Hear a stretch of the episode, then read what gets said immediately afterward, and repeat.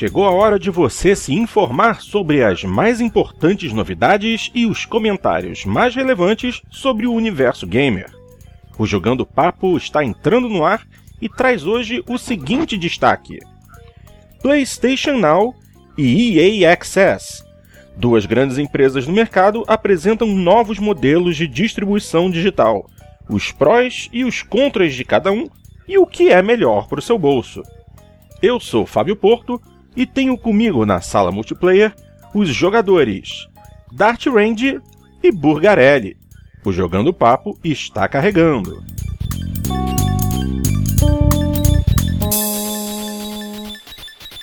Olá, minha gente! Mais uma vez sejam muito bem-vindos ao Jogando Papo, o podcast onde não basta jogar, é preciso debater. Entrando no ar a edição de número 44 e, óbvio, começamos os trabalhos passando pela mesa redonda que hoje tá tão pequenininha, coitada, e perguntando pros amigos o que cada um anda jogando. Obviamente, começando pelo meu queridíssimo Dart Range. E aí, doutor, o que que anda jogando? Eu acabei de terminar o Wolfenstein e tô jogando também o. Voltei a jogar o Titanfall, que saiu DLC. E que eu lembro agora são esses. Sempre jogo alguma coisinha e outra, mas os principais são esses. Mas e esse, esse DLC do Titanfall é DLC pago, né? Sim, faz parte do Season Pass que eu comprei. Ah, sim, você adquiriu o Season Pass. Tá certo. E você, Burger, o que, que você anda jogando? Bom, no momento, o Guacamelee, tentando jogar o Crimson Dragon, é... mas é meramente tentando, né? Vocês não têm jeito. Mais alguma É, coisa? A, a gente respeita a opinião do Porto, porque a gente sabe que ele gosta do jogo, né? Mas é muito fraquinho. É muito fraquinho o pobre do jogo. Ah, mas enfim, essa semana teve o, Wolfenstein Metacritic também. Tem, acha, né? A média dele, Metacritic, é 56 ou 55, uma coisa assim. Muito bem avaliado, então. Muito bem avaliado. Bobos.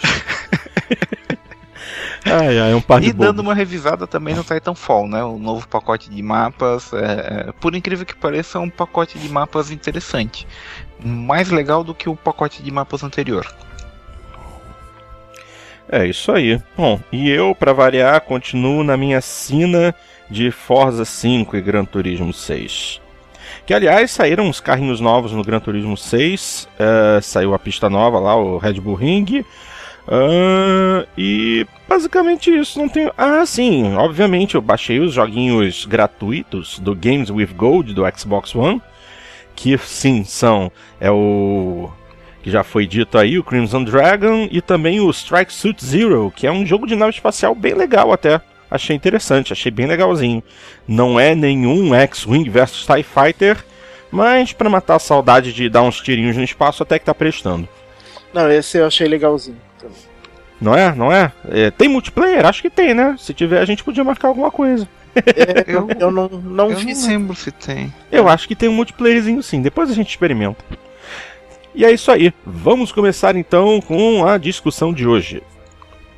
Pois bem, minha gente, nós estamos efetuando a gravação desse programa no sábado, dia 2 de agosto, e nesta semana que passou, eh, surgiram dois novos serviços de distribuição digital de jogos. Um, na quarta-feira, já era bastante esperado, é o PlayStation Now que é o serviço de streaming de jogos que já vinha sendo comentado há muito tempo, foi anunciado oficialmente no durante a E3 e nessa última quarta-feira, dia 30 de julho, ele entrou em Open Beta, ou seja, qualquer um com uma assinatura PlayStation Plus no PlayStation 4 tem a oportunidade de poder alugar jogos para poder passar um tempo. A questão é, por enquanto, apenas títulos de PlayStation 3 e os preços estão absolutamente ridículos.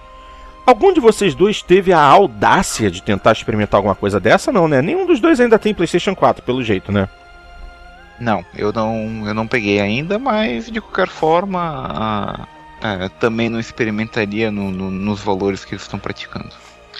É, eu também ainda, ainda tô sem PlayStation 4, Mas uh, pelos relatos de quem tem PlayStation 4 aqui no Brasil, parece que não, não tem nem como testar. Que na hora de tentar alugar algum jogo, parece que quando tava no Closed Beta, no beta fechado, tinha uns dois joguinhos gratuitos que era justamente para o pessoal experimentar mesmo como é que funcionava. Uhum. Agora que entrou no Open Beta, não tem nada gratuito. Para pessoa testar, vai ter que pagar.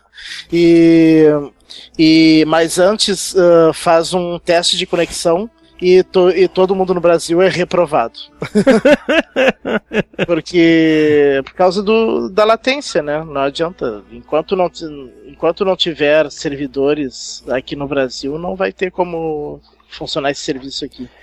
É, pra, pra Como você. O Fall ensina pra gente, né? Exato. Né? nem com servidor no Brasil. Exatamente. Ah, é. Exato. Mesmo se tivesse servidor no Brasil, quem tem net estaria ralado.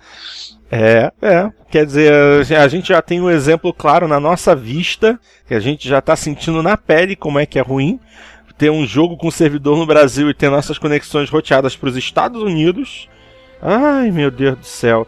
E é, só para dar um exemplo, inclusive lá no PXB teve o tópico postado no dia 20 de junho, quando o PlayStation Now ainda estava operando em beta fechado e os preços aparentemente não mudaram. O sistema de locação deles é por tempo. Hum, segundo a informação do tópico que foi criado pelo nosso usuário Johannes, uh, um jogo Saints Row, que é um título que está, estava disponível no PlayStation 3, tem, tinha duas opções de locação. Uma locação de 4 horas por 4 dólares e 99 centavos e uma, uma locação de 90 dias, 3 meses, por 29,99. Aí você faz uma conta, 30 dólares por 90 dias de Saints Row. Você entra numa GameStop da vida e compra esse jogo por 8 dólares usado.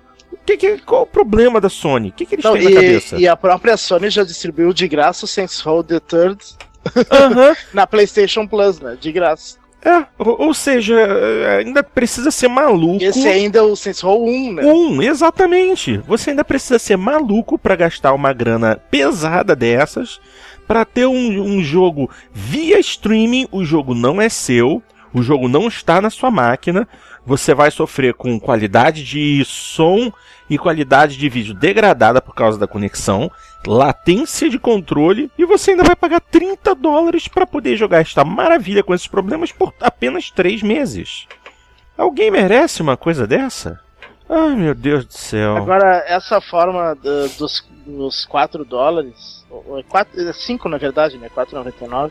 Eu acho que seria um bom preço se fosse assim por uma semana de, de aluguel. Eu acho que seria uma coisa razoável. Mas, mas assim, por quatro horas, que não dá pra fazer nada, ainda mais num jogo sandbox. Né? Uhum. Ah não, gente, desculpa. É, é, o primeiro Saints Row ainda por cima, Sim. Ah, 99 centavos por 30 dias é o máximo que um que um é, é, que uma empresa deveria ter, ter, ter, ter a coragem de cobrar por um aluguel dele. É, uhum. É, sem condições, gente. Isso é jogo que, que você dá pro, pro, pro, pro, pro teu sobrinho riscar ele e tal, porque é jogo que tu não consegue vender, não tem mercado mais para esse jogo. É mesmo, se tu, se tu tem um sensor aí em caixinha e tenta vender, não vai conseguir. Pois é. Tentem ver, anuncie em qualquer. Bota lá no, no, no bomnegócio.com pra tu ver quanto, quantos inocentes que vão aparecer lá pra comprar. Tu, tu, tu, consegue vender só se tu empurrar junto em venda casada com. Tu vende o teu console e enfia ele junto com o console, vai junto. Daí a pessoa diz, não, mas eu não quero, não, mas vai junto, é de brinde. que nem o. Quando eu, quando eu comprei o, PlayStation 3, foi usado o segundo PlayStation 3 que eu tive e ele empurrou junto o Pro Evolution Soccer 2009. Até hoje. Nossa. que tristeza. Ou seja, loucura, né? Loucura. Até mesmo para norte-americanos esse sistema é loucura. Porque, é, pelo que apareceu no blog do PlayStation, a conexão recomendada para você poder utilizar o PlayStation Now da melhor forma possível é uma conexão de 5 megabytes por segundo, ou seja, pelo menos 50 megabits. 50 mega de conexão na, na, na nossa linguagem mais simples aqui no Brasil. Você tem que ter uma É, conexão de pelo menos exatamente. 50 mega e rezar para a latência ser boa. Porque aparentemente tem gente na Inglaterra com conexão de fibra ótica que está sendo reprovada no teste. É, é porque a PlayStation Now tá em beta só nos Estados Unidos, né? Então esses que foram reprovados no teste na, na É, eles estão tentando porque fazer eles estão por fora. tentando acessar o serviço americano. Sim, sim, sim, sim. É, mas Não, isso que eles têm forma- fibra, né? Fibra, teoricamente, tem uma latência muito menor. Exato, mas por, mas por isso mesmo que é surpreendente. No- pelo, pelo que a gente sabe, a conexão fibra ótica tem a menor latência, a menor perda de, de pacotes, melhor qualidade. E ainda assim, estão com, é, quem está fora dos Estados Unidos. É que não adianta. conexão é, boa. Pega, pega a rota internacional, daí pega o gargalo. Pois né? é. É difícil, difícil. Bom, em compensação, é, no dia seguinte, na quinta-feira, dia 31, a Electronic Arts anunciou o seu serviço de distribuição digital usando uma metodologia bastante diferente.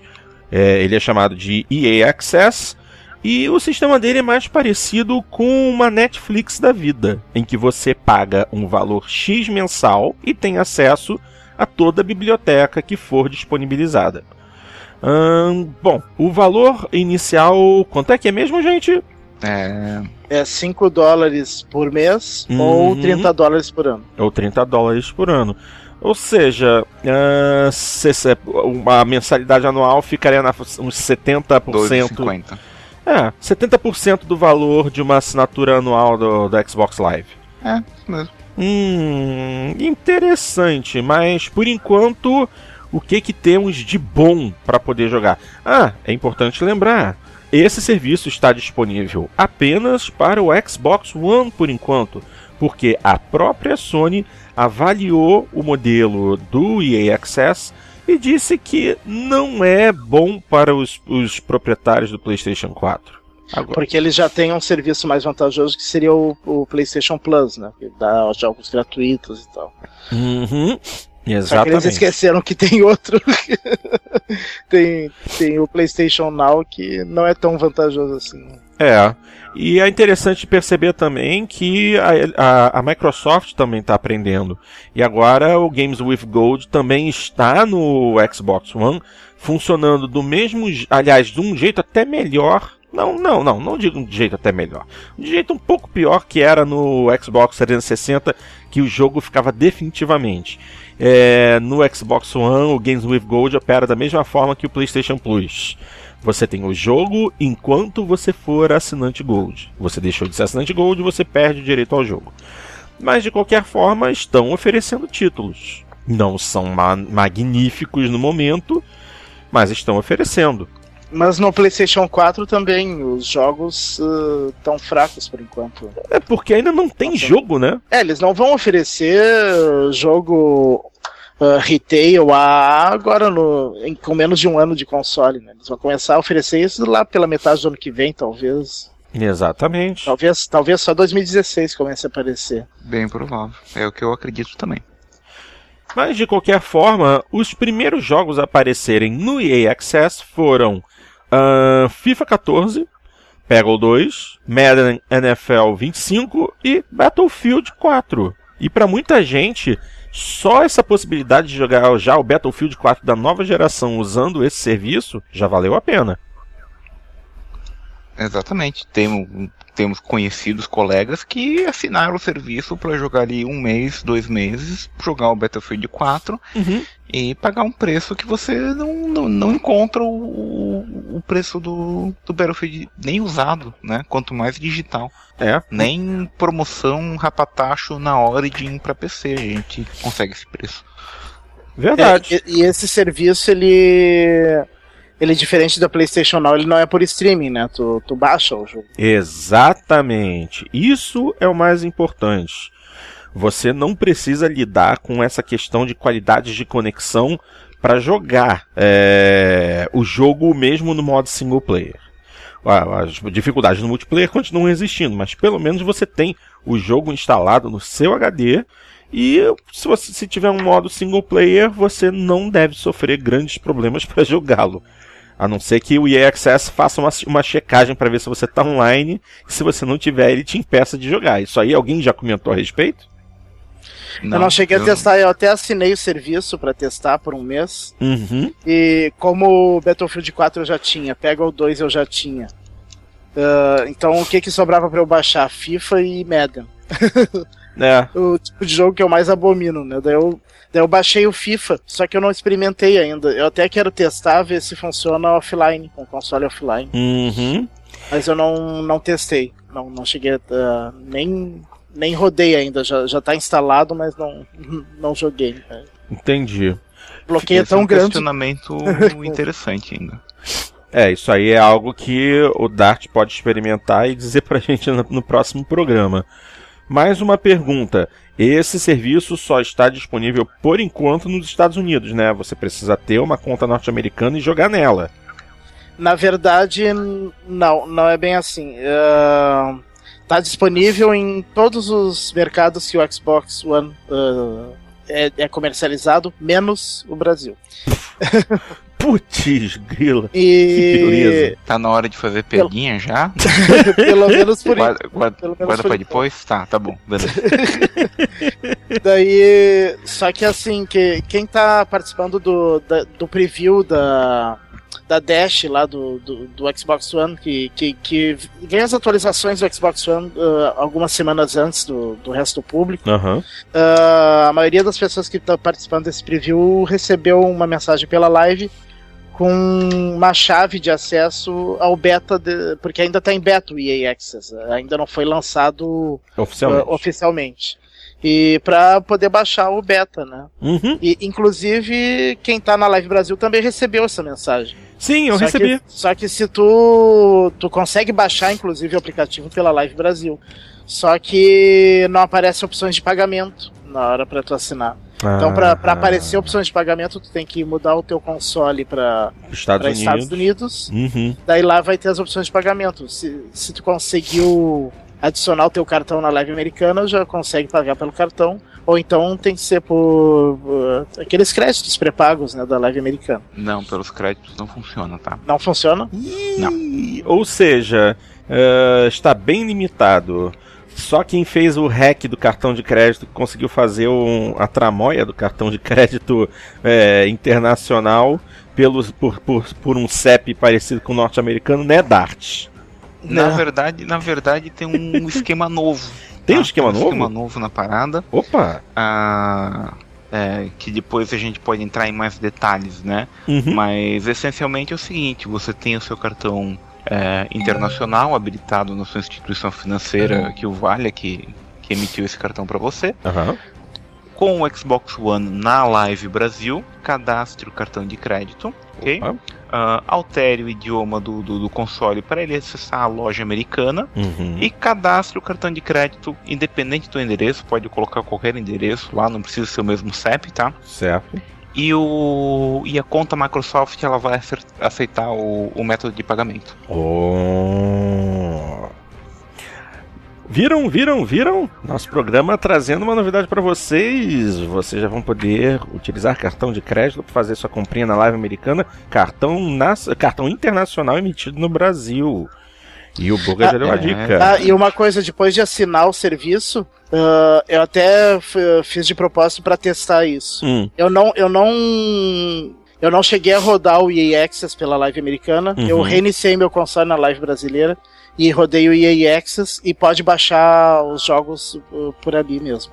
Na Live Brasil tu só não consegue é, fazer o pagamento da assinatura mesmo. O resto tá tudo funcionando. Muito bom, muito bom.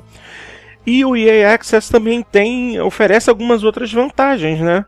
É, porque sempre que você for comprar algum conteúdo digital da Electronic Arts no Xbox One, você vai ter descontos. Além disso, a oportunidade 10% de desconto. 10% de desconto e também a oportunidade de jogar o jogo, o lançamento um pouco antes do lançamento é, em outros formatos, né? Se você. Um período de duas horas, o, o pelo que eu entendi, o jogo é baixado integralmente pro teu videogame na hora que você faz a, a, o download É. dele. Uhum. E alguns Ah. dias antes do lançamento oficial, né? É, e cinco dias antes do lançamento oficial, tu pode jogar o jogo por duas horas antes de todo mundo. Ou seja, Ah. você tem aquele sneak preview E se maroto. tu comprar o jogo, É. aquilo que tu fez já vale, né? Já, já fica valendo pro jogo. Isso, exatamente. Qualquer avanço que você fizer nessas duas horas de preview do jogo vai permanecer caso você decida por adquiri-lo de vez. Isso é muito bom, isso é muito bom. Quer dizer, ah, a- a- o Império do Mal, que é a Electronic Arts, ah, que já foi considerada uma das piores empresas do mundo, é, aparentemente está aprendendo a lição e tentando fazer a coisa do jeito certo, né? E enquanto isso, a Sony, que foi tão comemorada por, é, por é, atender ao pedido dos jogadores, ter o console, o console da nova geração mais barato e, e manter as suas antigas políticas, ao contrário da Microsoft, que na época queria, entre aspas, sacanear o mundo. Agora a Sony vem com essa história de PlayStation Now com preços exo- exorbitantes e títulos irrelevantes. Verdade, verdade. Mas verdade seja, seja dita também, justiça seja feita, né? É, é um sistema novo ainda, né? É, ninguém sabe como é que vai ser a aceitação do público para esse tipo de serviço. Ninguém sabe como é que as outras editoras vão se comportar com Uhum. essa iniciativa da Electronic Arts. Ah, a gente não sabe se daqui a alguns anos a gente vai ter é, a gente compra uma caixa da Microsoft ou da, ou da Sony e assina um serviço mais caro por mês e tem um buffet livre de todos os jogos para a plataforma, é, ou se isso tudo vai dar muito errado e para jogar o jogo online a gente vai precisar da Xbox Live ou da PSN Plus e da EA Access ou da ou do serviço da, da, da editora do jogo. Ah, quer dizer, tem mais tem mais pergunta do que resposta no próprio serviço e principalmente como é que o consumidor vai aceitar isso, né? Que nem a gente já tem comentado no, no, no, no fórum, né? Uhum. Vai do perfil da pessoa, tá? O, ah, o pessoal que costuma investir em bastante jogos de Electronic Arts, em nos jogos de esporte, no, no- nos Battlefields da vida, vai começar a valer a pena. Você vai ter acesso ao jogo antes, vai ter desconto em todos os conteúdos, né? Imagina o cidadão, tipo, a gente conhece aqui, joga com a gente até, o, a gente conhece cidadão que compra o FIFA, compra o NHL, compra o Madden e só não, com, só não compra o NBA porque o NBA é muito ruim. né? Ah, e além de tudo, ainda compra o Battlefield e se bobear pega o Premium também, né? Esse cara, só o desconto lá dos 10% já pagou a assinatura do serviço anual para ele e ele ainda ganhou de lambuja o catálogo que a Electronic Arts vai deixar disponível, né? É, é, é, depende muito do perfil. Quem não tem costume de jogar os jogos da Electronic Arts não, não passa a ser tão interessante. Agora, uma pena não ter incluído nesse volta aí, inicialmente, o Need for Speed, né? que ele saiu, ele foi lançado junto com Battlefield 4, né? É, ele saiu junto no lançamento, né? É, exatamente. E é um jogo excelente, é um jogo que teve eh, avaliações muito boas da crítica. Quem comprou gostou, eu gostei muito, foi um excelente Need for Speed. Mas, infelizmente, por conta da saturação do mercado, acabou ficando de lado para muita gente. Eu, eu já fiz minha parte, eu falei, ó, Need for Speed Rivals é muito bom, é muito legal. Quem tiver oportunidade, compre, jogue, porque é divertidíssimo. Mas ah, nesse ponto a Electronic Arts também poderia ter dado um empurrãozinho e colocado ele aí no vault do, do EA Access. Com Aliás, certeza ia ganhar a, a EA, não- a, Ah. a impressão que dá, que dá é que ela tá com birra do Need for Speed, né? Ele nunca entrou em nenhuma promoção. Vários jogos da EA já entraram em promoção no ano e o Need for Speed nenhuma vez. É. Eu sei porque eu, eu sei porque eu cuido, né? Porque eu tenho interesse nele. Uhum. Mas não por 199. Exatamente. Eu é que fui maluco o suficiente pra pegar esse jogo por, um, por 199, né? Aliás, eu nem paguei 199 não, eu paguei mais caro porque eu comprei ele num quiosque independente. Eu sou maluco mesmo. Meu Deus, eu sou muito Eu sou um perdido nessa vida mesmo. Gosto de gastar dinheiro. Cristo, rei. Que bom que, que bom que ele admite, pelo menos, né? Não, quando você tem um problema, você tem que admitir que tem um problema. Porque esconder esse problema é pior. Porque aí o, o problema só vai crescendo, crescendo, crescendo. E em um determinado momento, quando chegar no ponto de saturação, ninguém vai querer te ajudar. Pelo menos eu já tô aqui fazendo minha meia culpa. Ó, gente, tô gastando dinheiro demais com videogame. Pelo amor de Deus, alguém me impeça. É, Tu ah, tá esperando agora, a gente falar que tu tem que parar de gastar dinheiro? Eu sei que vocês não vão falar isso mesmo. Eu tô com vocês, eu tô perdido, eu vou me afundar em dívida.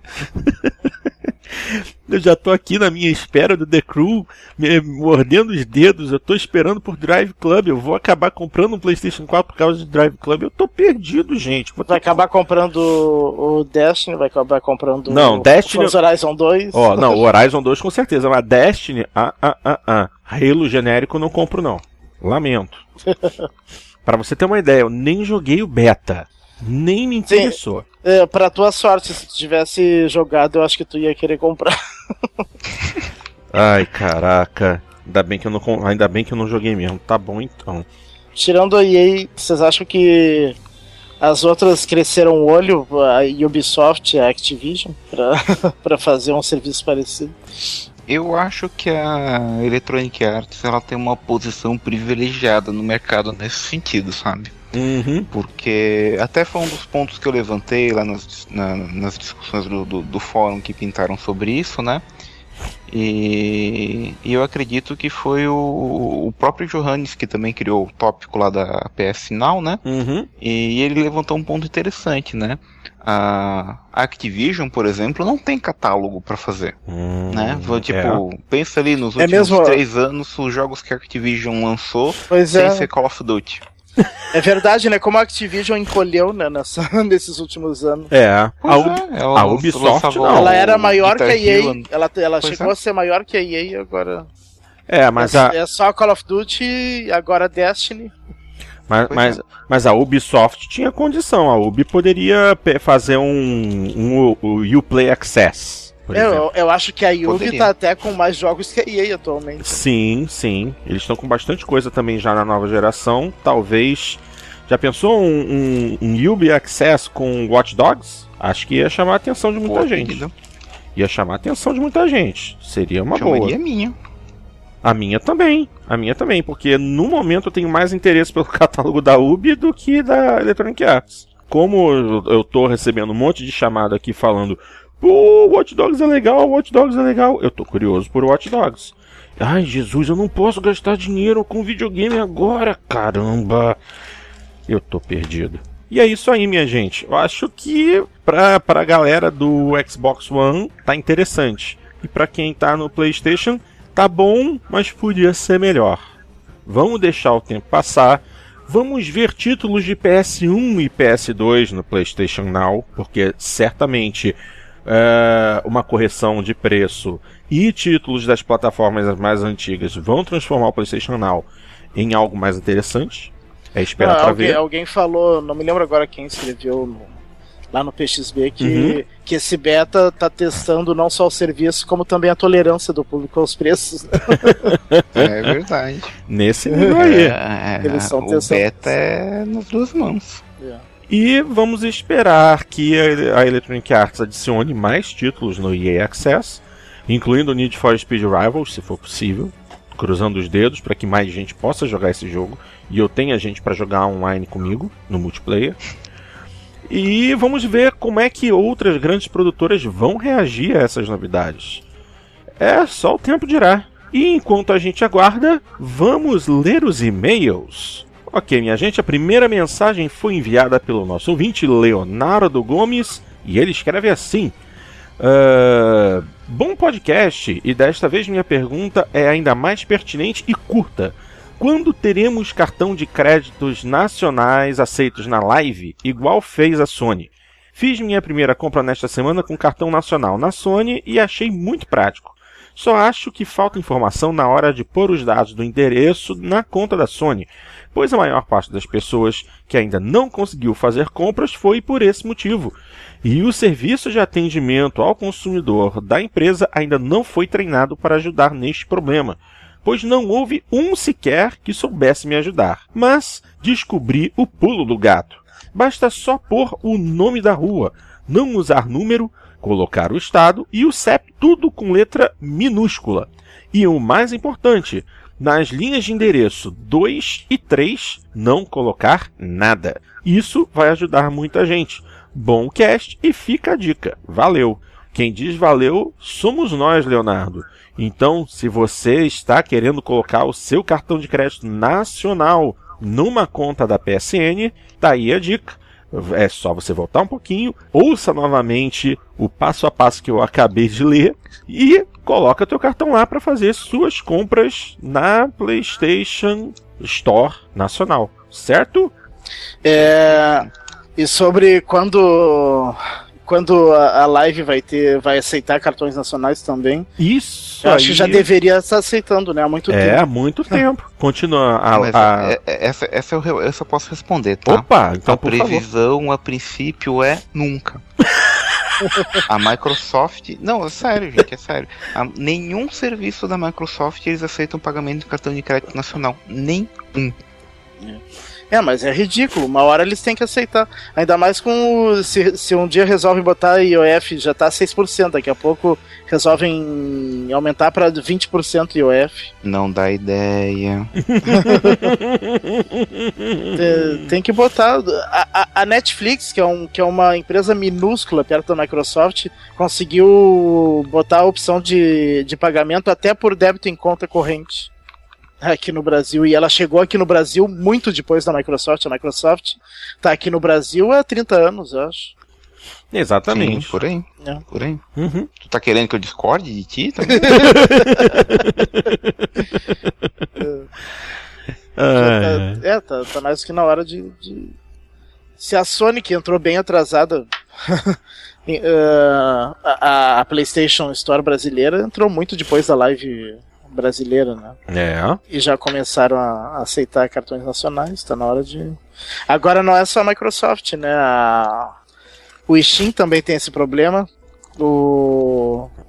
A Apple também não aceita meios nacionais ainda. E o Google também. Ou seja, quem está na vanguarda foi uma das últimas a entrar, né? Fazendo, fazendo é, esse na, tipo na, de serviço. Na verdade, na verdade, eu acho que o Steam é. Eles pegaram um parceiro. É, mas é. mas é um parceiro. seguro, né? É, mas é um parceiro que daí demora mais para liberar o jogo e tal. Não, não é eles diretamente, né? Sim, mas tu pode pagar até em boleto se tu quiser. Sim, é. É, mas eu acho ruim esse sistema deles. Eu, uh, uh, eu sempre que o meu cartão, apesar de ser internacional, não consigo pagar diretamente no Steam com o meu cartão. Porque tem aquele problema lá que alguns bancos bloquearam, porque o, o preço aparece em real, mas na verdade é uma transação internacional. Daí tem aquele problema lá que vários bancos bloquearam. Então não consigo pagar. Então eu tenho que pagar por esse meio de pagamento aí. E, e, me dá uma raiva porque quando eu compro um negócio no Steam eu quero começar a baixar imediatamente, né? Mas ah, por esse meio de pagamento, às vezes demora. Quando demora pouco, demora 5 minutos. Quando demora muito, demora. Pode demorar até umas duas horas para liberar o jogo. Então é bem precário. É uma gambiarra que é. o Steam fez, na verdade. Não é? Ah, mas isso é. Certo. Nem o PayPal funciona também. Putz, nem PayPal? Não. O que PayPal triste. é aceito no Steam, uhum. mas como um meio de pagamento internacional, não como um meio de pagamento nacional. Ah, que bosta. E o pior é que o PayPal já tem representação oficial no Brasil. Tem, já, é. Poderia já podia, ter... é, já podia estar tá aceitando cartão em nacional. Em vez de ter feito parceria com a porcaria do PagSeguro e Boa Compra, poderia ter feito com o PayPal, né? Cuidado com o que você fala, tem gente do PagSeguro ouvindo a gente. O PagSeguro é muito bom. Você pode utilizar o PagSeguro sim para fazer suas compras. é, Tarte. Vamos em frente que hoje nós temos 11 e-mails e agora eu vou fazer a leitura do segundo. Este foi enviado pelo nosso ouvinte André Carati e diz assim: Caros amigos, estava escutando o podcast de número 42 até que escutei alguém falar: Internet via rádio nem pro meu pior inimigo. Alguém falou isso mesmo no 42 que eu lembro.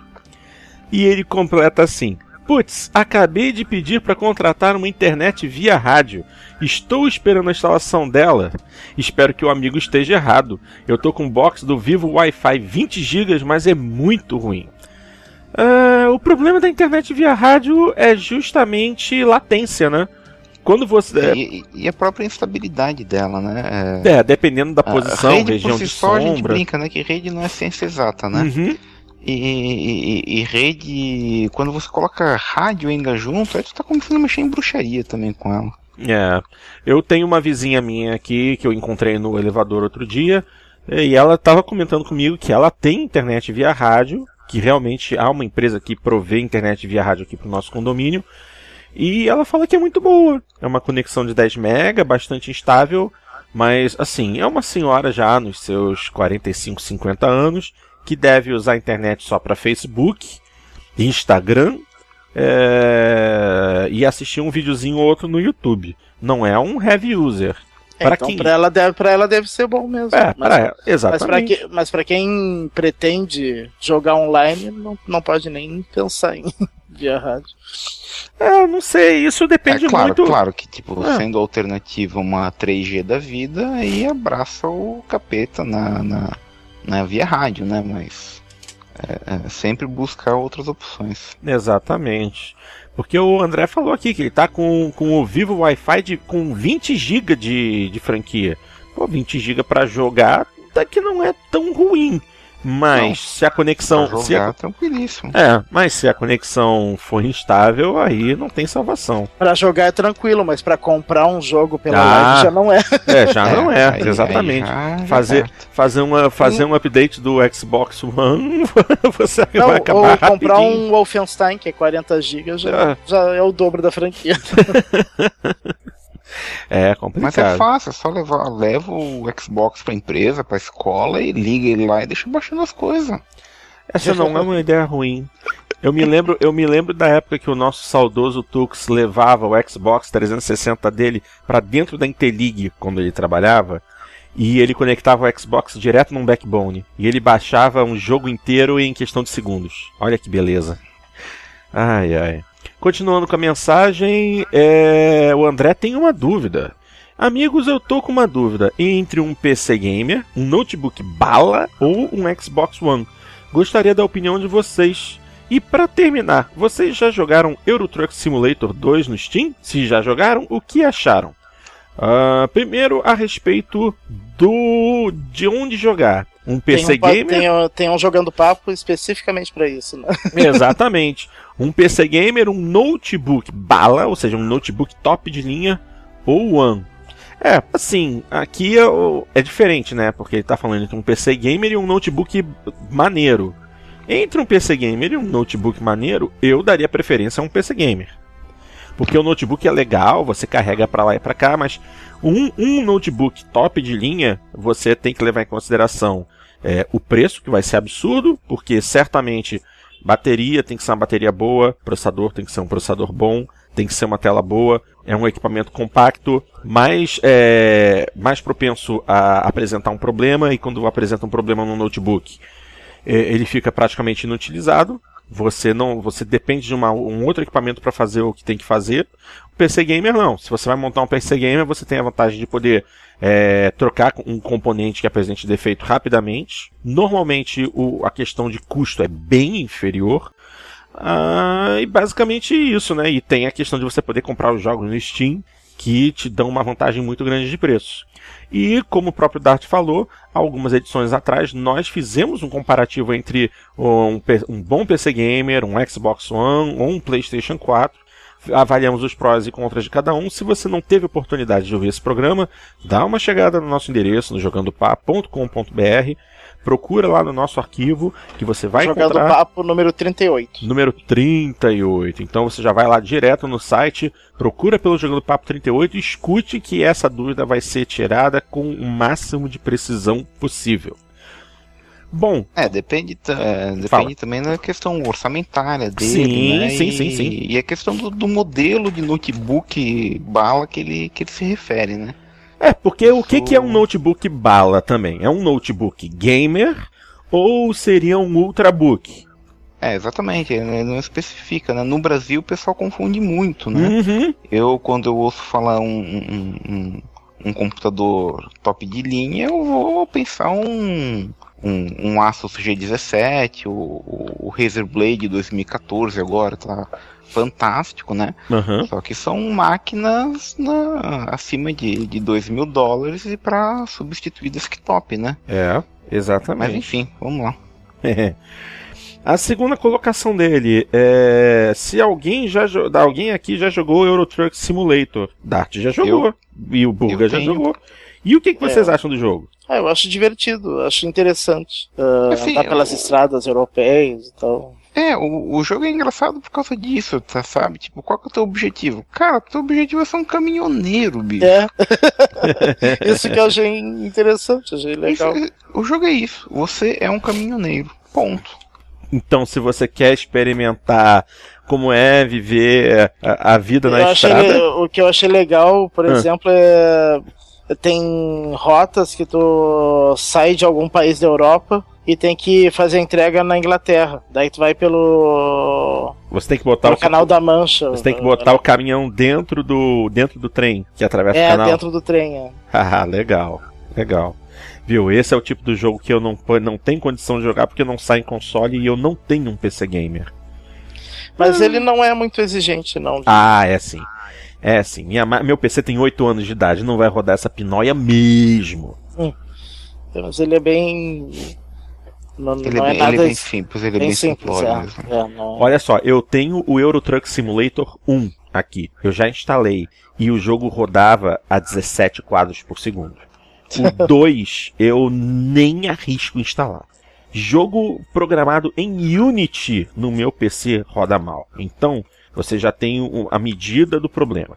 Com 8 anos de idade, jogo programado em COBOL deve rodar mal nesse jogo. E olha que eu, e olha que eu troquei o processador, botei um Athlon X264 4600 mais. E ainda assim, coitado, pede arrego. Fazer o quê? Só, só para terminar a mensagem do André, ele escreve assim: Esta foi. Ah, ele ainda está se referindo ao Euro Truck Simulator 2. Esta foi minha primeira compra online, feita no ano passado. Pô, ano passado e agora você está querendo saber se a gente. Se, o que, que a gente achou do jogo? Pomba, a gente já tá em agosto, rapaz. Que isso? Obrigado e até a próxima. Só pra lembrar, meu Inter tá metendo 4 a 0 num tal de Flamengo. Ô André, olha só, aqui não tem nem flamenguista não. Se você tá achando que vai irritar alguém aqui, pode tirar o cavalo da chuva. Pelo menos É, o... o, Hum. o Hugo é flamenguista, né? Mas ele não É, tá mas ele não se encontra no momento. É, o, flamen... o flamenguista do grupo não se encontra no momento. o Porto também é, mas ele tem vergonha de falar agora. Não, não, não, não. Eu não tenho vergonha. E o pior é que o meu time é Botafogo, que tá pior ainda. Mas eu não tenho vergonha de falar, não. Também eu, eu não, eu não curto futebol. Tô nem aí, tô nem E, aí. e eu, e eu sou colorado também e, e nem sabia desse. eu fiquei sabendo desse 4 a 0 acho que no dia seguinte pelo jornal. É, pra você ver. Aí ele pergunta também que fim deu o Portuga. Ah, o Portuga tá por aí. Ele tem, inclusive, eu eu conversei com ele ah, ontem através do Facebook. E ele tá lá no Porto, agindo como sempre, metendo, metendo cacetete nos bandidos lá lusitano, entendeu? Pô, eu, eu, eu tenho saudade do Portugal. Era bacana jogar Battlefield com ele. Verdade. Mas vamos em frente. Vamos em frente que agora vamos para a terceira mensagem do dia, enviada pelo nosso ouvinte Adriano Queiroz. E ele escreve assim: Pessoal, parabéns pela edição. Foi muito legal reviver como era difícil jogar em um PC. Ouvindo vocês, acabei me recordando da época do XT. Depois um 486 DX4 100 e depois um 586. 586? Não era Pentium? Não, tinha o Pentium e tinha o 586. O 586 era, não era da Intel. era ah, tá. O Era- 56 era, o fabricado pela AMD. é, é, não, eu tinha um que nem era da AMD, era da Cyrix. Da Hum, Cyrix, é isso sim. mesmo. eu tive esse, foi meu primeiro PC. Ah, tá certo. Então vamos lá. E depois um 586 com CD-ROM de duas velocidades. Tudo isso para jogar GP2. É, GP2 do Geoff Crammond. Oh, coisa boa. É, o meu eu comprei já com quatro velocidades esse terror. Que é. Eu tive dois. Eu tive. Eu tive um, dois drives de duas velocidades, aí depois eu tive o meu Pioneer de quatro velocidades, foi o melhor drive de CD-ROM que eu já tive na vida. Aí depois a gente já passou para um 16 velocidades. Hum, lembro que levava algumas. Aí já tava ah. fazendo ostentação. É, aí já era ostentação. PC com 16 MB de memória. Uh, era muita coisa.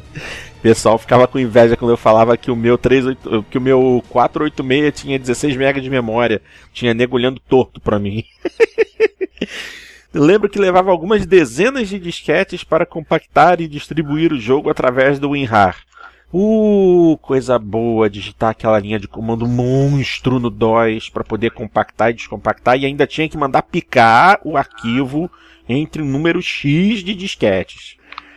Cara, e o pior é que eu não lembro como é que era a linha de comando do WinRAR, do, do, do RAR. Não era nem WinRAR, era RAR. Era RAR e é, UNRAR. Era RAR. É. Eu não lembro da linha de comando do RAR. Eu lembro da linha de comando do ARG, que era o concorrente do RAR. No Arge eu ainda lembro como é que era, era, era terrível.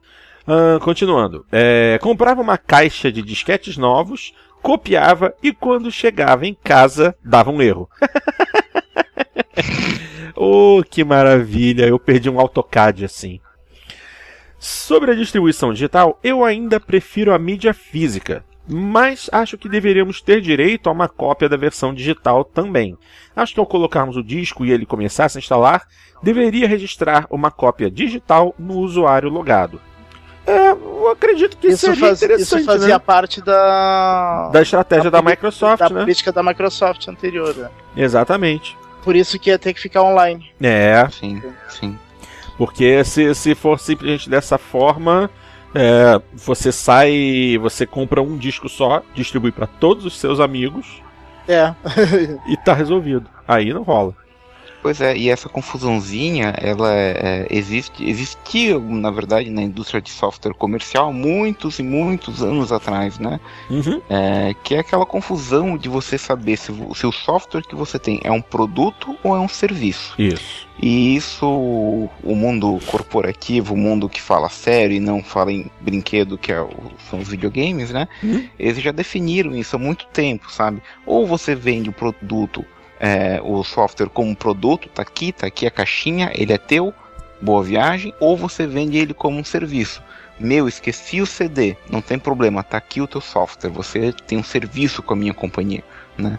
É, é, é, é por isso que eu tiro que, que, eu, que eu tiro o meu chapéu ali pro, pra PS Now e pra, e pra EA Access, sabe? Porque são os primeiros serviços assim de, de videogame que é, que não tenta passar para o consumidor um negócio que não exatamente eh, que eles não são, sabe? Uhum. Eu sou em serviço, eu tô te alugando o jogo, tu vai me pagar tanto e tu vai ter acesso aos jogos enquanto tu, tu me pagar.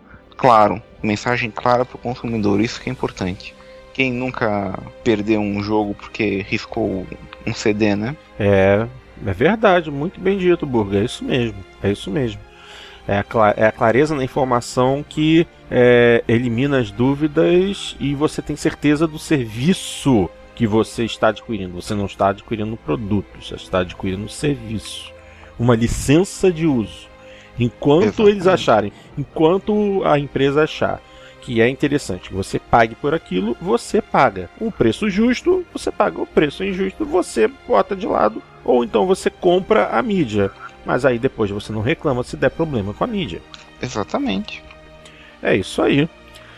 Uh, continuando. Quanto aos custos, acho que deveria ser um pouco mais barato, pois não temos os terceiros nem a importação. Como disse meu conterrâneo, é descaração. Mas ainda assim, prefiro a mídia física. Quanto ao tempo de instalação, eu tenho os três consoles da nova geração. Uh, uh, uh, eu acho que o Dart gostaria de fazer uma correção, que só tem dois consoles na nova geração, né? Né, Dart? É. Essa geração só tem dois, dois consoles. consoles. A geração, pa amado a geração passada, a geração passada teve quatro. Na verdade, o. Não, na verdade só três também, porque o Wii era da geração. A geração que teve quatro consoles foi a geração PlayStation 2. Xbox Caixão, GameCube e Wii. Essa teve quatro consoles. Aí depois a outra geração foi PlayStation 3, Xbox 360 e Wii U. E a atual só tem dois por enquanto. que pensamento distorcido, Dati. ah, mas vamos lá, vamos lá. Uh, vou retornar um pedacinho. Quanto ao tempo de instalação, eu tenho os três consoles da nova geração e digo que o PlayStation 4 é absurdamente mais rápido e mais inteligente nesse quesito. A instalação é rápida e independe do arquivo de atualização. Assim que você põe o disco, ele instala. É muito rápido, cerca de 45 segundos em média. E coloca o arquivo de atualização para download em paralelo. Já o Xbox não faz as duas coisas ao mesmo tempo, e uma é atrelada à outra, por isso esse sofrimento. Parabéns mais uma vez, sou ouvinte assíduo tanto do Jogando Papo quanto do PXB. Adriano, lá de Salvador. Valeu, meu querido Adriano, pela sua mensagem, obrigado mesmo.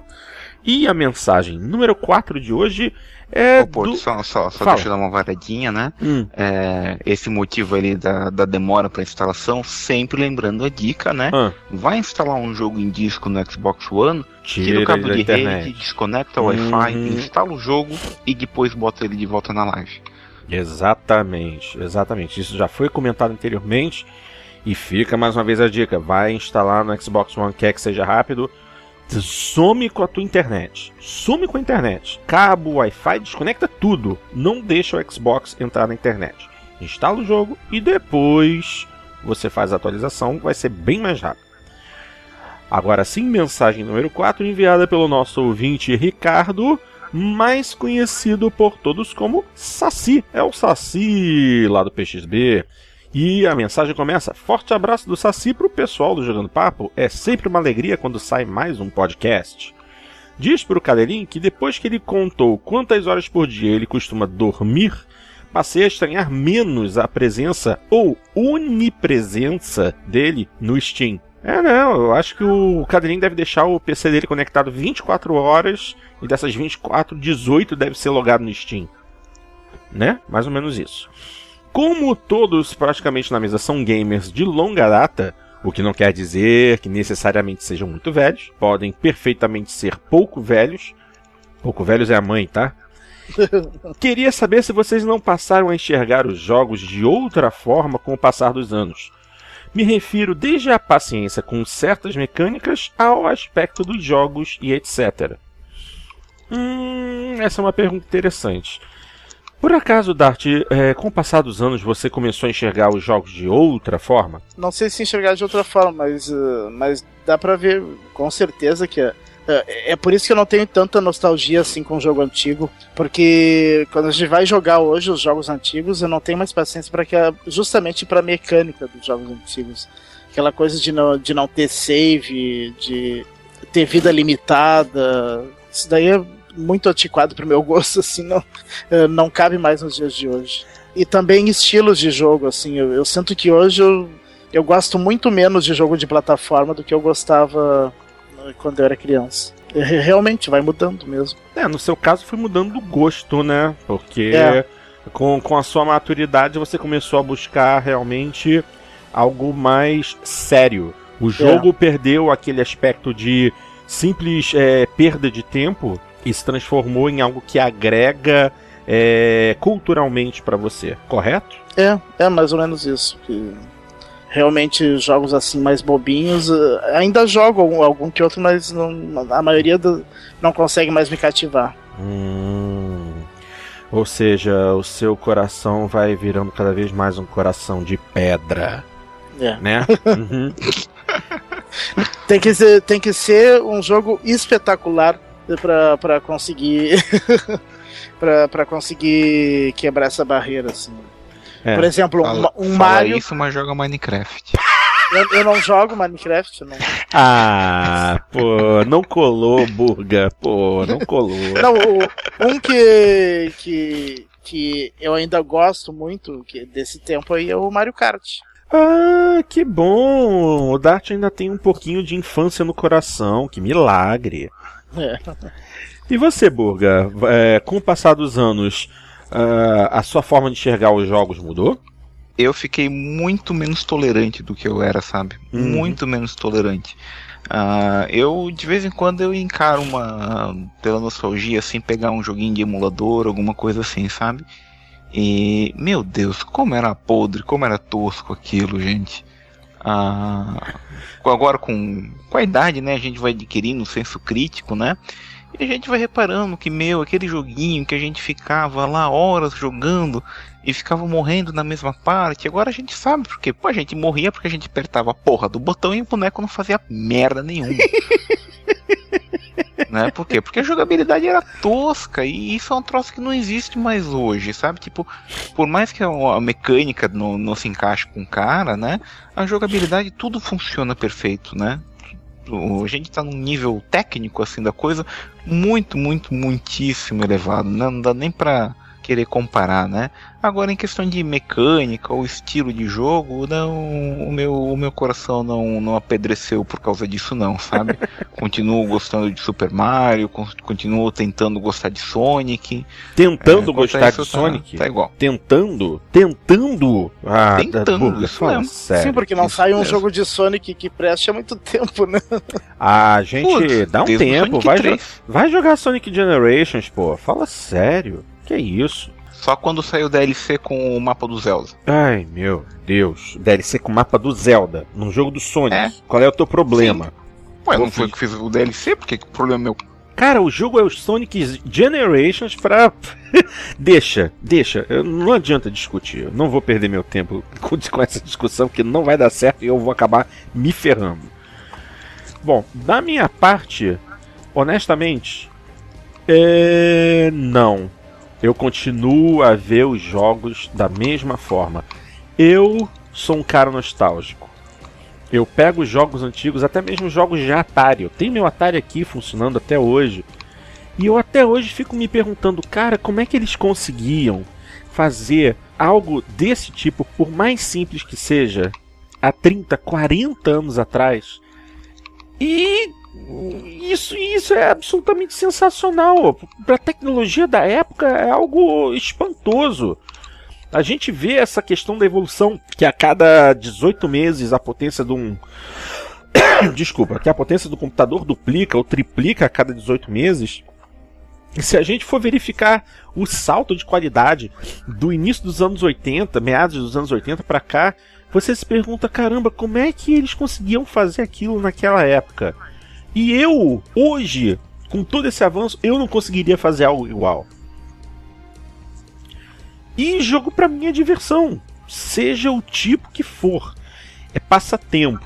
Uns são mais envolventes que os outros, mas nenhum, mere... nenhum pode ser desmerecido, porque todos é, envolvem o esforço de uma equipe de desenvolvimento que tinha um plano, que queria fazer alguma coisa para nos divertir, para ensinar, para fazer a gente se sentir bem. E seja num Commodore 64, seja num Atari, seja num Neo Geo, mas, seja mas num 3DO. Tem muitos que falham miseravelmente nesse propósito, né? Mas aí, mas aí a gente tem que saber filtrar o que é interessante ou não de acordo com o nosso gosto e as nossas preferências. Mas o que eu digo é que em todos esses anos sempre há alguma coisa, sempre há algum título, sempre há uma tecnologia que, por mais antiga que seja, até hoje me impressiona. Me impressiona muito. Karateka. Nossa, Karateka, pô, tem gente que olha o Karateka original e fala, pô, mas que porcaria é essa? Eu acho o Karateka sensacional, justamente porque Jordan Mechner utilizou a técnica de rotoscoping para poder é, fazer a movimentação do personagemzinho do lutador ser o mais parecida possível com o movimento de um ser humano. Pô, e você hoje para pra pensar, rotoscoping é coisa do passado. Hoje você tem captura de movimento. Mas o rotoscoping foi a solução para muita coisa. O Karateka, os primeiros jogos da série Prince of Persia, pô, foi absolutamente sensacional. São jogos que eu amo.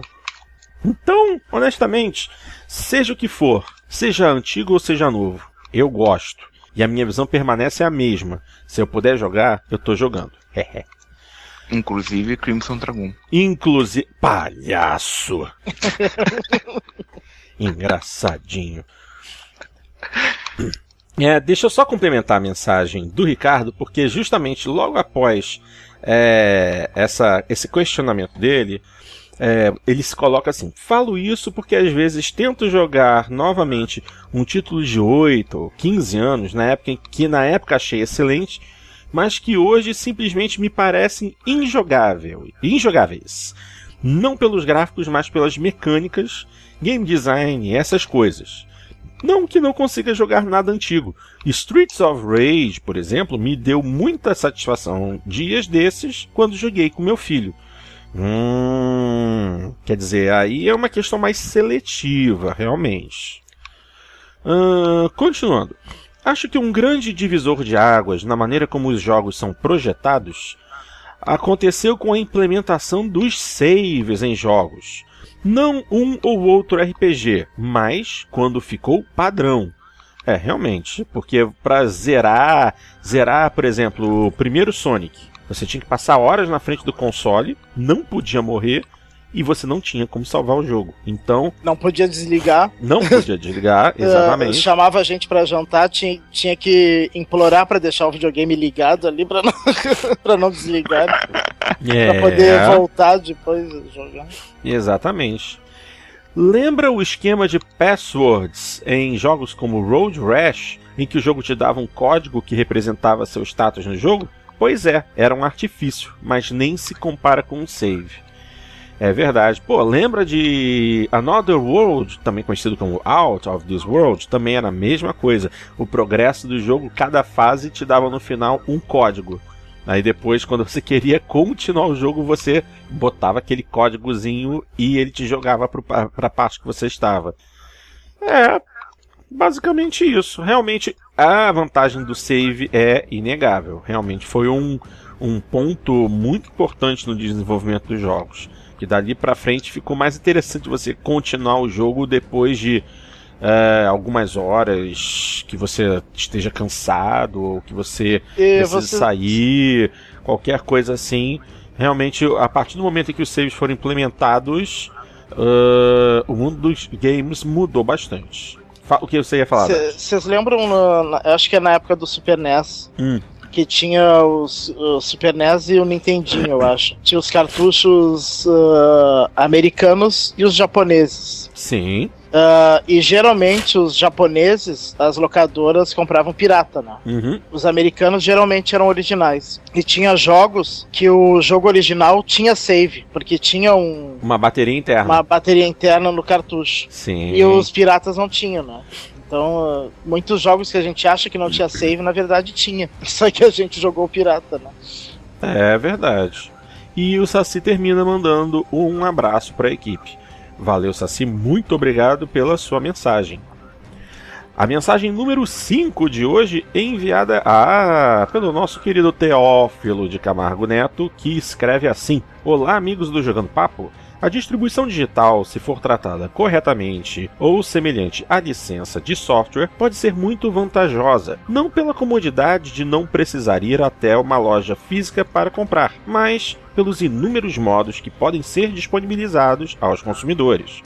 Atualmente, se compramos o jogo digitalmente, estamos comprando sua licença com uso indeterminado, como se fosse a mídia física. Mas se fosse possível comprar a licença, como é no caso de software, abre muitas possibilidades. Podemos comprar a licença do jogo por um ano, seis meses, um mês, etc.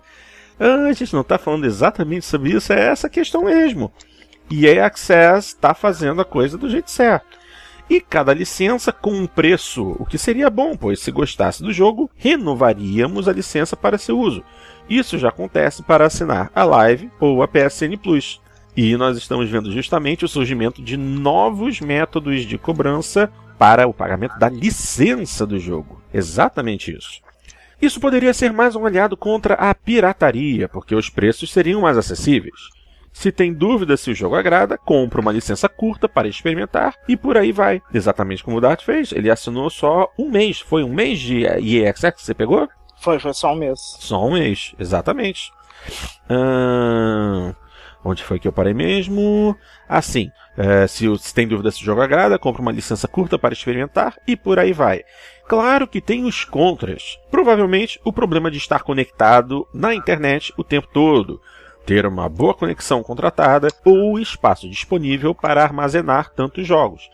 É, esses são pontos relevantes. Por exemplo, estar conectado à internet o tempo todo. A gente ainda precisa dessa confirmação. Dart vai confirmar pra gente. É. Ter uma boa conexão contratada. Isso aí já seria mais no caso da PlayStation Now, por exemplo, que é um serviço de streaming. E a gente já vê que isso é bem problemático. E o espaço disponível para armazenar os jogos. Bom, no Xbox One você pode botar um HD externo. No PlayStation 4 você precisa trocar o HD, você, mas que você pode, oficialmente você pode fazer a troca por conta própria. É, são várias coisas para serem pensadas, né? Seria um absurdo falar que isso pode acontecer um dia com os jogos? A maturidade ainda falta no mercado? Hum, a maturidade está chegando, lentamente, mas está chegando. E não é um absurdo que isso poderia pode acontecer um dia com os jogos, porque já está começando a acontecer. Né? Exatamente, nós estamos vendo os primeiros passos disso.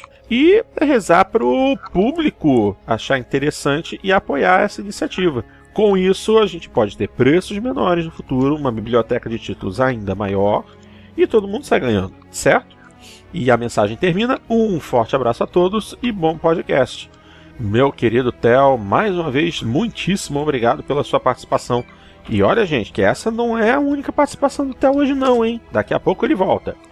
Mensagem número 6 enviada pelo nosso ouvinte Celso Júnior. E ele escreve assim: Bom dia, amigos. Escuto a voz de vocês desde os áureos tempos do Papo da Coruja, os quais tenho alguns guardados aqui no meu computador. Gosto quando vocês falam de jogos de corrida. Hoje tenho Forza 5 e Gran Turismo 6. Gosto de ambos, mas por motivos gráficos, tenho jogado mais o Forza 5, o qual também achei com um bom espírito de simulação. Queria entender o que faz um jogo ser de simulação, pois tenho dúvidas de como reconhecer um jogo de simulação automobilística. Para mim, Forza e Gran Turismo são ótimos. Já o Grid imagino ser um ponto acima do Need for Speed, porém está longe de simulação, assim como Dirt, que era um ótimo jogo de rally. Outro jogo que achei muito bom foi o Race Pro do Xbox 360. Ah, esse é dos meus e espero que Project Cars seja o simulador definitivo que esperamos para os consoles. Meu notebook é modesto e não roda jogos como Assetto Corsa, R-Factor, entre outros, os quais vejo elogios fóruns afora. Por aqui sempre vejo o Porto rasgando elogios ao Gran Turismo, seja ele o 5 ou 6. Já o Forza é apenas um jogo legal.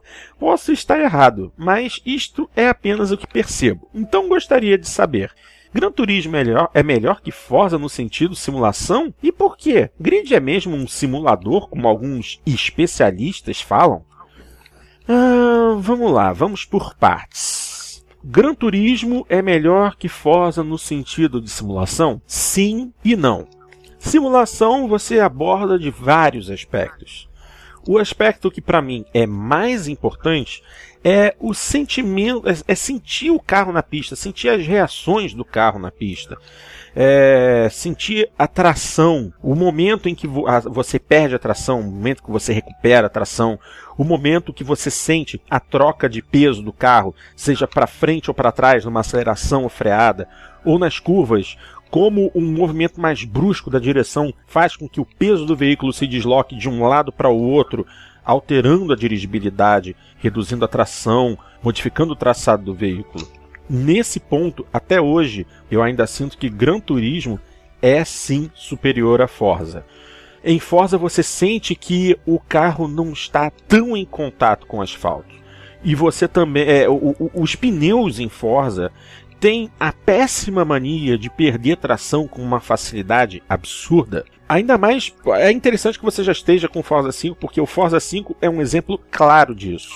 Carros de tração traseira e pouca potência perdem tração e dão início a um drift, ou seja, uma derrapagem controlada, com uma facilidade que no mundo real mesmo não existe. Eu acho que Forza, em Forza você consegue fazer drifts com uma facilidade absurda, o que não deveria te acontecer na verdade você não consegue é, saber o momento exato em que você está perdendo tração E em que ponto é, uma, a troca de direção, a, é, a compensação da direção e o alívio do acelerador vão trazer a tração de volta? Em que momento o pneu, o, o pneu vai voltar a tracionar no asfalto? Você não consegue sentir isso com precisão em Forza. Eu nunca senti isso bem em Forza. Em Gran Turismo, isso fica claro. Você sabe exatamente o momento em que você dá uma aceleração extra e você sente que o carro vai perder a traseira.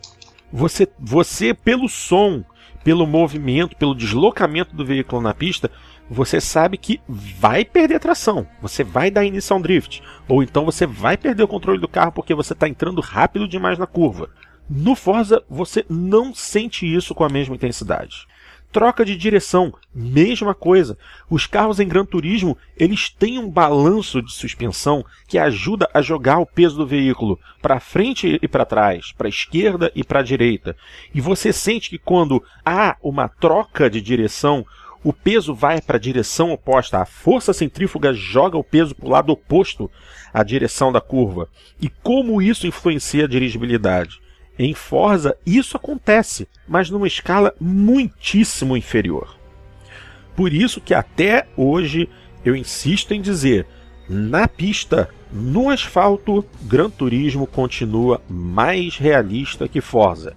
Mas aí a gente também tem que abordar outros aspectos do que a gente considera como realismo, porque não é só isso. A gente tem que considerar gráficos, a gente tem que considerar som, a gente tem que considerar danos, a gente tem que considerar iluminação. Tem várias coisas que a gente precisa abordar.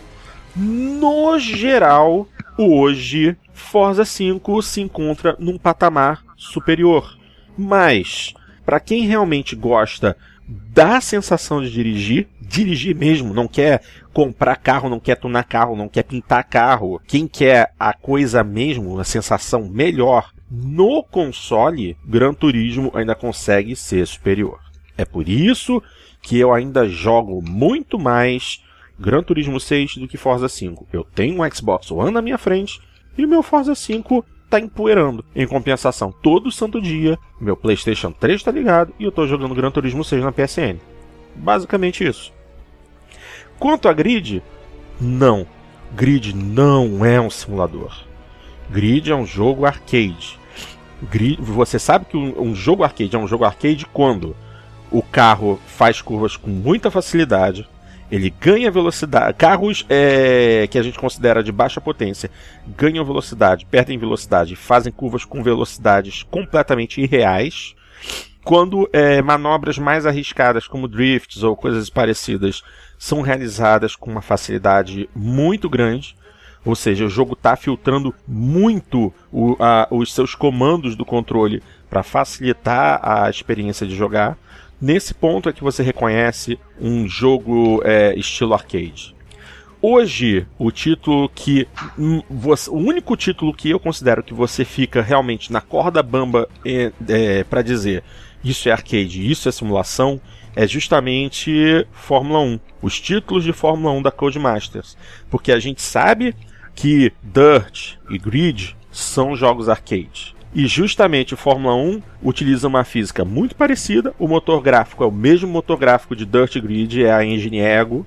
Mas quando você está dentro do cockpit de Fórmula 1, você não consegue saber exatamente se é um arcade ou se é uma simulação, justamente porque a física de jogo é, envolvida em comparação com a física real e a capacidade de um carro de Fórmula 1 real de se mover na pista, são muito parecidas. Quando você está se referindo a um carro de mais de uma tonelada e com uma potência limitada, é uma coisa.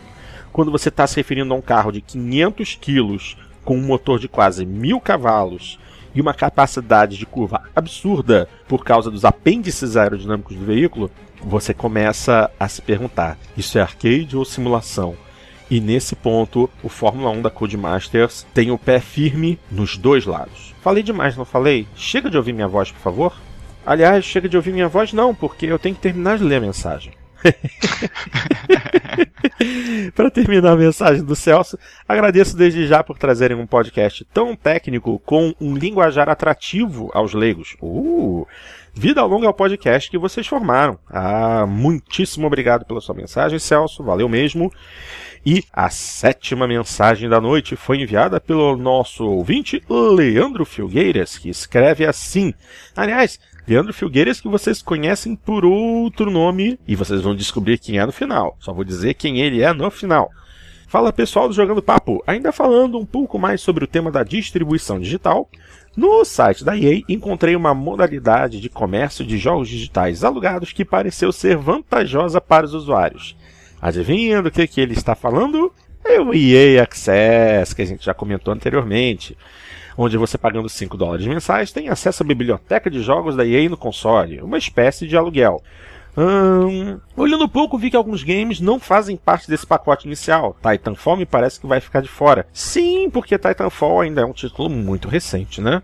Eu acho não, que. Não, não. É, uh, ali no, no, no, próprio release da, da EA hum. tem um asterisco que diz especificamente que o, que o Titanfall está fora de todos os. Todas as condições. As, as condições do, do EA Access. Ele está totalmente fora. Acho que é por causa do, do, do, acordo com a Microsoft, alguma coisa assim. É, bem capaz, bem capaz. A gente tem que analisar não, se ele não título... tem desconto de 10% em é. conteúdo, nada. Não, a, gente nada tem que, a gente tem que realmente, isso aí é uma coisa a se pensar. A gente tem que analisar se os títulos do EA Access vão ser é, todos títulos multiplataforma. Mas é engraçado também porque o EA Access não é um programa multiplataforma, é um programa no Xbox One. Então, essa separação do Titanfall até me parece um tanto quanto desnecessária. Ele poderia ser incluído não agora, mas talvez para o futuro. É, mas talvez ele ele esteja de fora por exigência da Microsoft, né? É, pode ser, pode ser. Pode talvez ser. a Microsoft tenha outros planos para ele no, no, no, na Gold, coisa assim. Uhum. É, bem pensado, bem pensado. Talvez já haja é, um contrato é, específico para o Titanfall, eles já haviam criado um planejamento específico para o Titanfall antes da Electronic Arts aparecer com esse programa deles. É coisa de esperar. Continuando a mensagem, é, porém vi fotos de outros games que podem entrar, incluindo o ainda nem lançado Dragon Age Inquisition. Hum, legal que essa modalidade estará aberta para Xbox One, fiquei bastante interessado no modelo de negócio e vou, vou continuar acompanhando para ver no que dá isso. Um grande abraço a todos. Traquinão, viu? Agora vocês já sabem. O Traquinão, o nome verdadeiro do Traquinão é Leandro. Não se esqueçam. Mensagem número 8, enviada pelo nosso ouvinte Bruno Marques. E ele também aborda a questão do EA Access. Olá, amigos gamers, parece que parecem ter muito mais tempo para os jogos que nós, pobres mortais. Não, não, não tem essa história não. Li há pouco que o EA Access, uma espécie de Netflix dos games, foi lançado com exclusividade para o Xbox One. Ainda estou formando minha opinião a respeito do assunto e gostaria de ouvir o que pessoas sensatas como vocês pensam sobre isso. Afinal, até que ponto essa assinatura é válida? Comprando a assinatura anual, o valor é de 2,5 por mês? É 2, como é, é que é? 2 dólares? É 2 dólares e 50 centavos por mês? Sim. Ah, 30 dólares por 12 meses. Ah, certo, certo, certo. E tem no mínimo 4 jogos. Outro ponto a ser considerado é que os jogos da EA são anuais. E então esse modelo de assinatura está em perfeita harmonia com a política de lançamento deles. Eu não me interesso por comprar FIFA todo ano, mas acho que pagaria 5 dólares pelo aluguel, nem que fosse para divertir meus amigos em fim de semana ou para experimentar este e outros jogos do catálogo. É, como a gente já disse, esse método da Electronic Arts parece interessante. Os preços estão. É, o preço né, está aceitável. É interessante essa questão de você poder definir o tempo que você vai ficar com o aluguel funcionando. Você define antes, né? É, é, uma, é uma opção a se arriscar. É uma opção a se arriscar. E ele mandou um PS aqui: Guacamele é fenomenal. Adorei a temática mexicana e finalmente vi um jogo que foge da mesmice. Também achei Guacamele muito legal. Grande abraço, Bruno Marques BR. Valeu, valeu, Bruno, pela mensagem. E como eu disse anteriormente, o nosso querido Teófilo mandou mais uma mensagem que eu reproduzo agora. Olá, amigos do Jogando Papo. Achei a notícia interessante e resolvi compartilhar com vocês, mesmo que não sejam fãs de jogos de futebol. Parece que não haverão times brasileiros no FIFA 15 e isso está repercutindo de várias formas nas redes sociais, gerando até mais piada para o futebol brasileiro com sua desorganização e lentidão no trabalho. Está aí uma oportunidade de seu rival Pro Evolution Soccer ganhar um pouco de mercado, dizendo que sua versão tem todos os times brasileiros licenciados. Será que a Konami vai tirar proveito disso? Ou, ou o PES, mesmo com a nova Fox Engine e times licenciados, não fazem nem cócegas na grande EA? Hum, bom, isso aí é uma coisa a se pensar, porque com o passar dos anos, quem lembra do final dos anos 90, início da, do, dos anos 2000, 2010, jogo de futebol é, em console durante maior parte desse período foi Winning Eleven, que se tornou Pro Evolution Soccer. Só que dormiram no ponto e viram FIFA ultrapassar em questão de jogabilidade. Mas como a gente está falando de Brasil, nada pode ser predeterminado. Ainda mais com essa questão de que, sem time brasileiro no FIFA, o jogo vai perder muito brilho. Se bem que brasileiro, assim, ele gosta de time nacional, mas o que ele gosta mesmo é de um Bayern de Munique, é de um é de um time italiano, é de um time espanhol, eles querem um Barça, eles querem o time em que o Neymar esteja jogando. Muita gente certamente vai me queimar pelo que eu estou dizendo agora, mas assim, se eu tivesse que escolher um jogo hoje de futebol para jogar, coisa que eu nunca vou fazer, eu escolheria o Pro Evolution Soccer pelos times. Porque eu valorizo muito mais o, os times brasileiros do que os times estrangeiros. Eu não gosto desse lance do, do estrelismo do, dos jogadores que atuam na Europa. Eu, particularmente, preferia PES só por causa dos times brasileiros. E fica claro que a comunicação entre a Electronic Arts e a Confederação Brasileira de Futebol tá complicada. Sempre foi meio complicada, né? Eu me lembro que desde sempre o Pro Evolution Soccer tinha to quase todos ou todos os times brasileiros e o FIFA poucas vezes teve todos. Uh, sempre teve, tinha algum só. Não sei o que, que há entre a Electronic Arts e a CBF aí, que, que nunca não, foi. Na verdade, não, é, não é a CBF, né? No Brasil não, não tem uma. Uma liga. Nós não temos uma liga de futebol como existe em outros países. Não, exatamente. Mas aí, basicamente. É, e aí que, é. quer negociar tudo em bloco, né? Não um time por time. Na, na, verdade, o, o que tá pegando eles ali são os jogadores, na verdade, né? O que, que os contratos entre os jogadores e os clubes têm lá direito de exploração de imagem, né? E o clube ele pode é, revender esse direito de imagem, né? Uhum. Só que a Electronic Arts, é, talvez alguém vá lembrar, tá? Mas a Electronic Arts, em anos recentes, é, esse ano eles fizeram um acordo com a Associa Associação de Basquete Universitário Americano, né? Uhum. Por causa de uso de, é, de imagem de jogadores, né? Teve alguns anos atrás a mesma coisa com a NFL, né?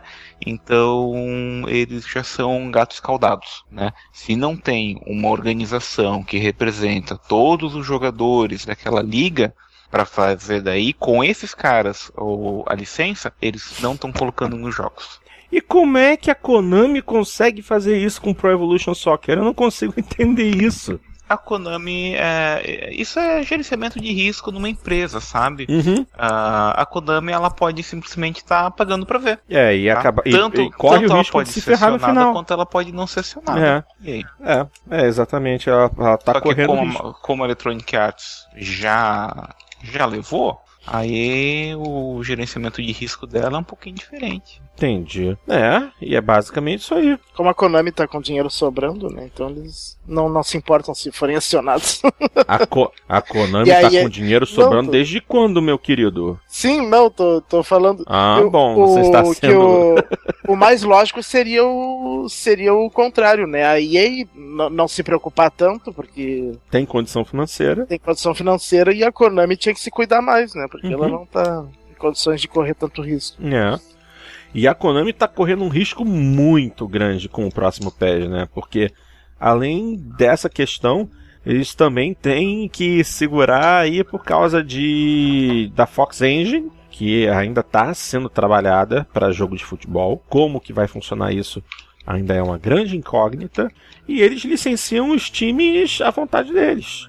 Olha, é, entre assim o, o, pessoal mais ligado em games, assim que, que acessa fórum e tal, o FIFA uh, reina, né? Uhum. Mas entre o público, uh, digamos, público civil, assim, público que não acompanha notícias de games, e que, que, que só gosta de jogar um futebol em videogame, entre esse público eu acho que o peso aqui no Brasil ainda vende mais que o FIFA. Não, para esse público não existe. Não existe FIFA, FIFA. É.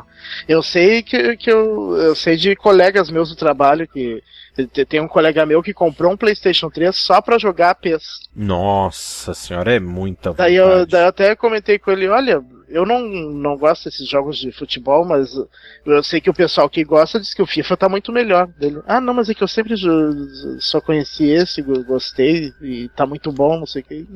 É questão de gosto.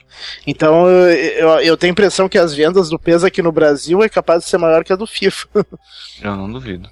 Né, também não. E ele termina a mensagem mandando novamente um abraço a todos. Valeu, Theo, pela mensagem. Décima mensagem de hoje enviada pelo nosso ouvinte Paulo, que escreve assim: Saudações, amigos. Novamente gostaria de parabenizá-los pelo excelente trabalho. Sempre fico na espera de novas edições do podcast. Gostaria de compartilhar minha experiência de Wii U com vocês e os demais ouvintes. Seu Range, abra os ouvidos. Recentemente estive nos Estados Unidos, fui com a ideia de trazer um PlayStation 4. Já tenho o Xbox One. Pois bem, passando por Nova York, eu e minha família entramos na loja da Nintendo. Loja até simples, mas legal de conhecer. Lá tinham vários quiosques com Wii U e a maioria rodando Mario Kart 8. Eu e meu filho de 6 anos jogamos algumas partidas e viciamos no jogo. Desde o Super NES, que eu não comprava um console da Nintendo, mas não resisti. Ainda mais que tá rolando uma edição que já vem com Mario Kart 8, volante e mais um jogo para baixar na Nintendo Store. Moral da história? Joguei o PS4 lá em algumas lojas, mas não comprei o console. Penso que a experiência fica muito próxima da do One e vale muito mais ter um Wii U como segundo console os jogos da Nintendo têm algo mágico e para as crianças, então nem se fala. Depois de praticamente 20 anos sem um console da Nintendo, estou de volta e me divertindo bastante com Mario Kart 8 e alguns clássicos da era NES e Super NES. Grande abraço a todos. Paulo de Melo, que também era conhecido como Rastaman BR lá no início do 360. Meu querido Paulo, muitíssimo obrigado. Gostei muito do seu relato. Só que, como eu já comentei, o Dart tem um coração de pedra e dificilmente vai interessar pegar um Wii U só por causa de um Mario Kart, né, Dart? Não, eu digo que se eu fosse para os Estados Unidos, talvez eu pegasse o Wii U, porque daí daria para comprar ele pelo preço que ele vale. Hum. hum, o preço que ele vale. E se um Wii U no Brasil fosse vendido na faixa de 700 reais, valia? Valia, daí eu comprava. Ah, então deixa eu entrar aqui. Pra mim, pra mim o maior uhum. problema do, do Wii U Aqui no Brasil é o preço. Eu também acho. O maior problema é o preço. Só porque eu não tenho grana para comprar um. Ninguém aqui tem grana para comprar nada. É, tá porque ele sendo um console da geração do PlayStation 13 Ó, do... começou. do Xbox 360, ele teria que ter o preço desse console. E ah. não o preço de, de PlayStation 4 e Xbox One. É, mais ou menos, mais ou menos. É, porque a gente tem que levar em consideração que, por exemplo, quanto foi que você pagou no seu 3DS mesmo, meu querido? 680, né? 680, não foi? É, porque hoje você já consegue na faixa dos 700 reais comprar um, um Xbox é, 360. Então Sim. isso quer dizer que o preço é o do preço, 3DS é, é muito caro? seria justo pro Wii U.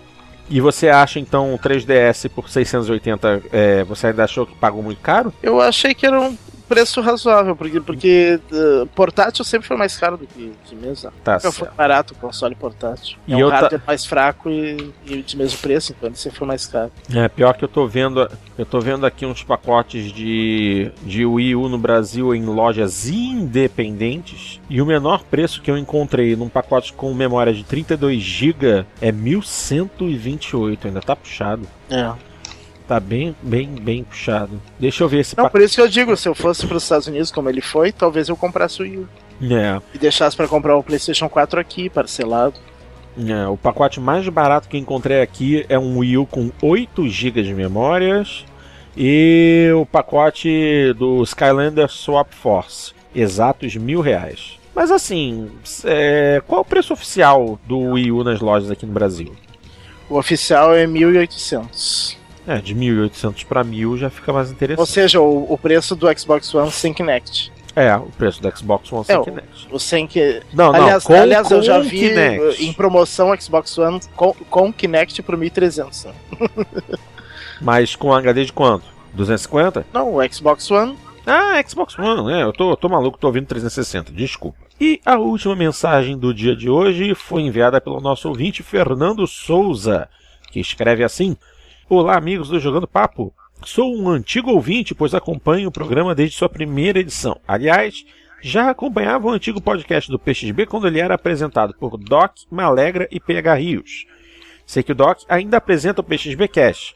Mas e quanto ao PH e ao Malegra? O que aconteceu com eles? Você quer responder, Dart? Ou não, melhor ô. ainda, deixa, o, deixa o, o, o Burger responder. Ah, então, o, o, o- o nosso amigo Malegra, ele não faz mais parte do, do, do, do PXB, né? E o PH é uma excelente pergunta. É, porque vivo a gente sabe que ele tá. Pois é, exatamente. Vivo a gente sabe que ele tá. Então, continuando. e ele continua no Não. PXB. E ele continua no PXB, exatamente. Continua, tá? Firme e Deve forte. ser, no PXB. deve, ser, deve ser, com certeza, falta de tempo. Então, Ah, certamente. Tem participado. É, porque a gente tem que, porque a gente tem que lembrar que o PXB é importante, mas não é a principal ocupação de nenhum deles. Todos, todo, todo mundo da equipe tem o seu empreguinho para ganhar o seu dinheiro. O PXB a gente faz é por carinho e por amor aos games, né? Exatamente. Continuando a mensagem, é, sou aquele tipo de pessoa que entra mudo e sai calado. Dificilmente escrevo em fóruns, mas sempre estou lendo. E este é o segundo e-mail que mando para vocês. Nunca ouvi o Papo da Coruja, mas me lembro de quando ele era anunciado no antigo portal Xbox. Aliás, site este que acompanho desde a época daquele gigantesco banimento em massa do Xbox 360 causada pela demo do Halo 3. Nossa, Que gente, foi isso massa aquela época. Aquilo foi Meu sensacional. Isso aquilo foi início de 2007. É, foi lá por maio, junho de 2007. Foi, foi, foi. Todo mundo querendo jogar demo, os consoles todos bloqueados e pum, Hammer na cabeça de todo mundo. Oh, coisa boa. Era o beta, né? Do... Uhum, uhum. Exatamente. Ele vinha no Crackdown Crackdown, exatamente. e, e vários gênios com J resolveram rodar o beta do, do Crackdown ah, pirata, né? Meu Deus do céu. Ah, aquilo foi muito bom, muito bom. Pois bem, resolvi enviar este e-mail por conta da notícia de Project Cars ser lançado para o Wii U. Com certeza esse lançamento será mais um fiasco de vendas no console da Nintendo, assim como a grande maioria dos outros games. Pois quem compra um Wii U quer jogar os games exclusivos da Big N, e não um game de corrida que vai sair em uma versão muito melhor para os consoles da concorrência. Digo isso porque sou feliz proprietário de um Wii U e não pretendo adquirir o game. Também não conheço ninguém que pretende.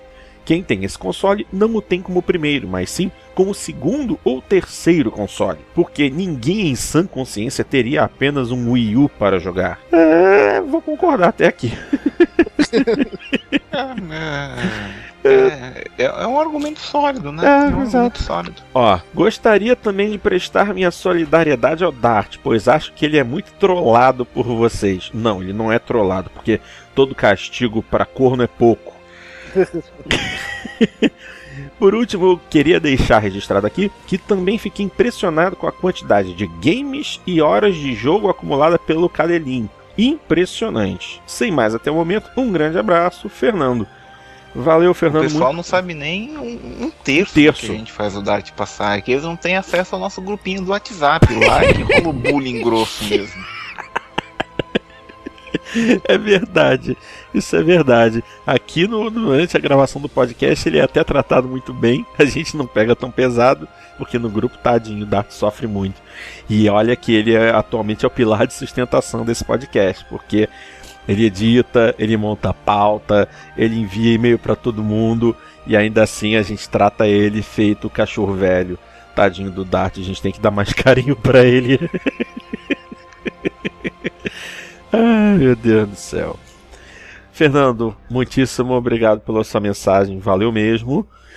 E estamos chegando ao final de mais uma edição do Jogando Papo. Beleza, então? então vamos fazer o fechamento de sempre, obviamente, com aquele jabazinho básico dos nossos parceiros. Começando pelo PXB, a maior comunidade brasileira de Xbox. Ela que é um dos lares oficiais do Jogando Papo, além de um excelente fórum voltado a todas as plataformas de games. Você já é usuário? Maravilha! Ainda não é? Então visite, crie seu perfil, participe das discussões, deixe seus comentários sobre o programa na seção de podcasts, interaja com a galera. Basta acessar o www.pxb.net.br. Vamos lembrar também dos nossos queridos amigos da Torre dos Gurus, um site com tudo que a galera geek e nerd busca: notícias, novidades sobre games, séries, filmes e muito mais, incluindo podcasts divertidíssimos sobre todos esses assuntos. Portanto, não deixem de visitar a torre. Basta acessar o www.torredosgurus.com.br. E só para chegar ao final, não deixem de enviar suas mensagens, dicas, sugestões e críticas para o nosso endereço eletrônico, que vocês já sabem muito bem, mas eu repito, jogandopapo@jogandopapo.com.br. Mandem até mesmo gravação, manda áudio pra gente. Quer ouvir sua própria voz no programa? Manda sua participação em MP3 com no máximo 3 minutinhos por e-mail, tá bom? E é isso aí. Vamos encerrando mais uma edição do Jogando Papo e nós agradecemos demais a audiência e a paciência de todos vocês. Voltamos daqui a duas semanas com o Jogando Papo número 45. Um grande abraço a todos e até lá!